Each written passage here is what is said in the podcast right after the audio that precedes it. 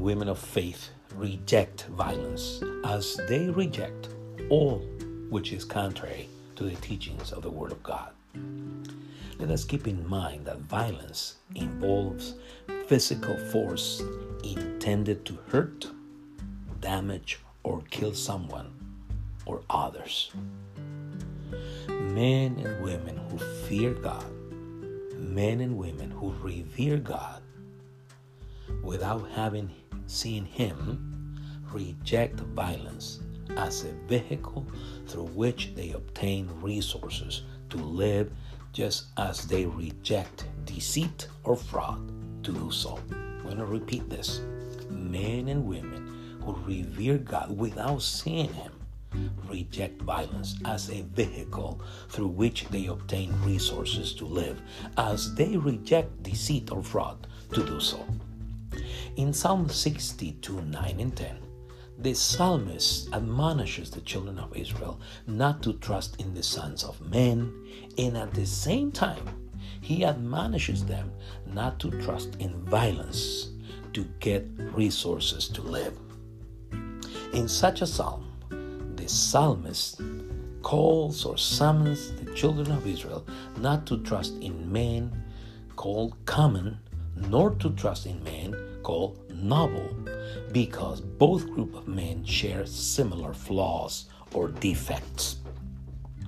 The psalmist warns the children of Israel not to trust in the sons of men because they had no control over their circumstances, because they have no control over their length of time on earth, and because they are changeable creatures. This is what he says. This is the New King James Version. Surely men of low degree are a vapor. Men of high degree are a lie. If they weigh on the scales, they're altogether lighter than vapor. Do not trust in violence, nor vainly hope in robbery. If riches increase, do not set your heart on them. Now, this is the New Living Translation of the same passage. Psalm 62, verses 9 and 10. Common people are worthless as a puff of wind, and the powerful are not what they appear to be. If you weigh them on the scales, together they are lighter than a breath of air. I want to repeat this because this is very important. Common people are worthless as a puff of wind and the powerful are not what they appear to be. If you weigh them on the scales, they're lighter than a breath of air. Don't make your living by extortion. Do not make your living by violence or put your hope in stealing. And if your wealth increases, don't make it the center of your life. In Psalm 20, verse 7, the psalmist contrasts the group of people who trusted in human techniques, methods, systems, technology, or resources with those who trusted in the eternal God of Israel. I'm going to repeat this. The psalmist contrasts those who trusted in human techniques, methods, systems, technology or resources with those who trusted in the eternal God of Israel, in the great I am, in the God who is always present with his people. Some trust in chariots and some in horses, but we will remember the name of the Lord. But we will remember the name of the Lord in Jeremiah 17 5 and 6. God, the eternal God of Israel, the great I am, the God who is always present with his people through prophet Jeremiah, describes as a curse the individual, the man or the person who trusts in a man instead of him for his deliverance. God knew in advance the end of the individual, the end of the man who supplanted him for another human being, who supplanted him for somebody who could not deliver him. Thus says the Lord Cursed is the man who trusts in man and makes flesh his strength, whose heart departs from the Lord.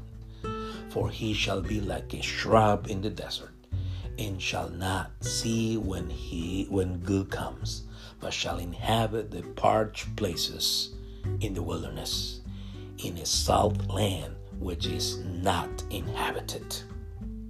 As we examine the content of the Psalms, we should take into account that these are a collection of prayers, songs, observations, and poems addressed to the Lord, to God, to the eternal God of Israel, to the great I am, to the one who is always present with his people. Through the Psalms, the writers present their needs to God their circumstances, their emotions, and their desires. Likewise, through the Psalms, God reveals His attributes, such as His eternity, His holiness, His greatness, His sovereignty, love, or righteousness. Regarding the content of the Psalms, if you compare them with one another, you'll notice that each one of them is part of a set of Psalms. Psalm 62 is part of the Psalms in which the psalmist opens his heart to God and to his audience. In such a psalm, the psalmist declares that a man or a woman of faith rejects violence as a vehicle through which he or she would earn a living. Going to say it again. The psalmist declares that a man or a woman of faith rejects violence as a vehicle through which he or she would earn his or her living. Likewise, in such a psalm, the psalmist declares that a congregation of believers, an assembly of men and women who fear or revere God, reject violence as a legitimate vehicle through which they make a living. The psalmist knew that God had judged humanity who live on the earth because most people committed violence against one another. This is found in Genesis 6:13. And this is a testimony of it. And God said to Noah, The end of all flesh has come before me, for the earth is filled with violence through them, and behold, I will destroy them with the earth. In Ezekiel 7, verse 11, Prophet Ezekiel describes the sad end of a society of people who commit violence against one another. A society of people whose members commit violence against one another. Violence has risen up into a rod of wickedness. None of them shall remain, none of their multitude, none of them, nor shall there be a wailing for them. So let us discourage those in our circle of influence to practice violence, to generate wealth, resources, materials, or to make a living here on earth. Also, let us advise those in our circle of influence to reject violence, to solve conflicts, to solve differences, to solve misunderstanding among people. Let us encourage those who are in our circle of influence to promote peace, to promote harmony, to promote understanding among people. You and I reject violence by submitting our lives to the Prince of Peace, to Jesus, the Prince of Peace. You and I embrace peace by submitting our lives to His authority. This is what He says in John 14 27. Peace I leave with you, my peace I give to you. Not as the world gives, do I give it to you. Let not your heart be troubled, neither let it be afraid.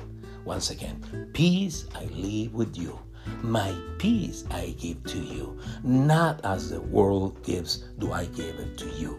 Let not your heart be troubled, neither let it be afraid.